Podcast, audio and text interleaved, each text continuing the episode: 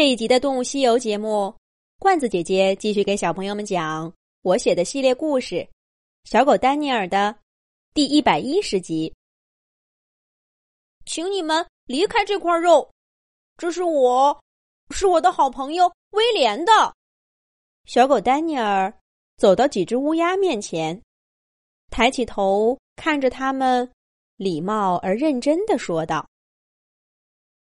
从小在城市长大的丹尼尔，对你的、我的这样的概念有着清晰的认知。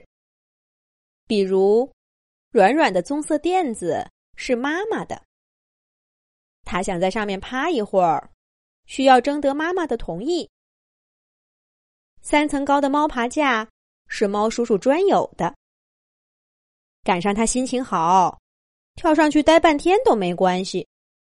要是他心情不好，只是摸一下，都会被敲脑袋。兔子阿辉的胡萝卜玩具看的就更紧了，谁都不让碰。丹尼尔很早就明白，到客厅和院子的公共空间玩可以大摇大摆，但朋友们的东西，如果人家不让动，那就要躲得远远的。而这一块不知道是什么的肉，在丹尼尔的认知里，很显然是属于威廉的。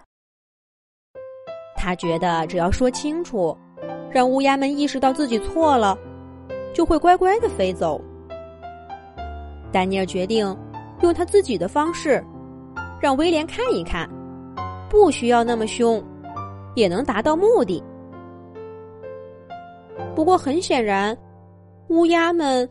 并不吃丹尼尔这一套，也许是从来没跟这样的动物打过交道，也许是不知道丹尼尔温顺的外表后面藏着什么狠招。乌鸦们先是咂巴着尖嘴，抬头看了他一会儿，见丹尼尔只是瞪着大眼睛，一遍一遍的重复着刚刚的话，甚至都没往前走上一步。这些狡猾的大黑鸟立刻放松了警惕，继续肆无忌惮、大口大口的吃起来了。一只乌鸦还毫不避讳的对同伴说：“喂，这家伙怕不是个傻子吧？还你的我的？哎，你们说这肉到底是谁的？”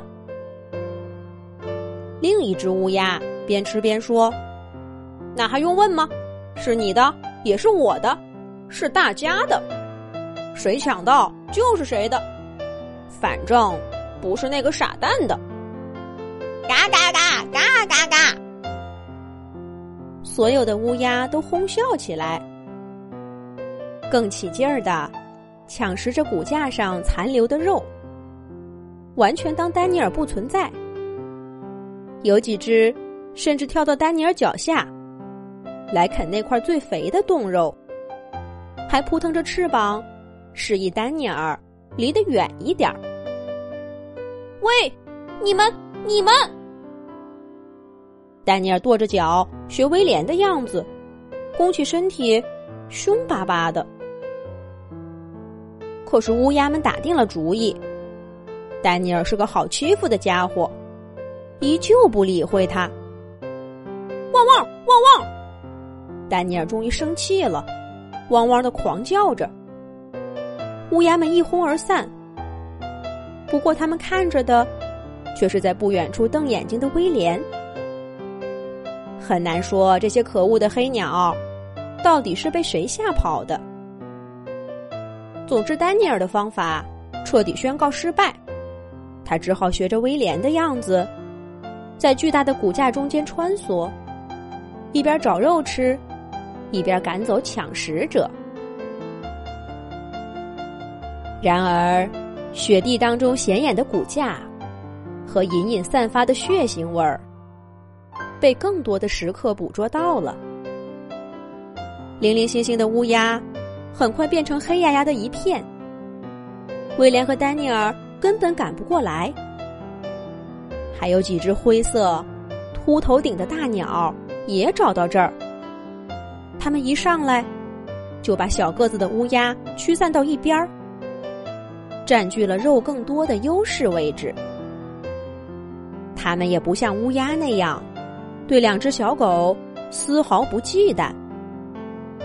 丹尼尔想上前理论一番，可那些大鸟身上散发着难闻的臭味儿，连凛冽的寒风都遮不住，让丹尼尔敏锐的鼻子备受折磨。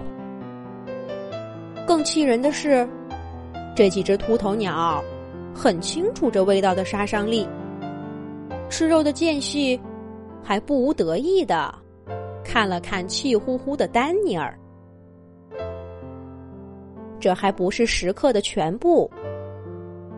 丹尼尔看到，跟灰头顶大鸟身形差不多的黑色大鸟，也闻着味道赶来。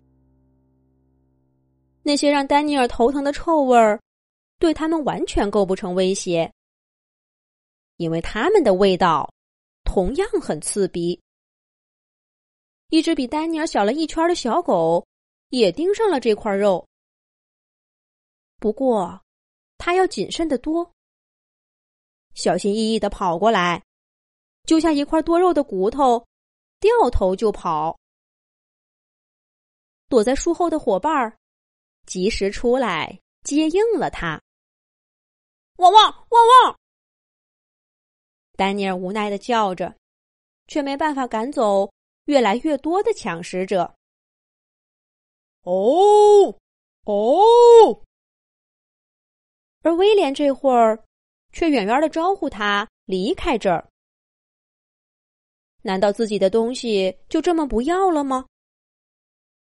丹尼尔虽然纳闷儿，却还是跟着威廉离开了这块骨架。两只小狗身后。这块难得的美味，就留给了这些远道而来的动物。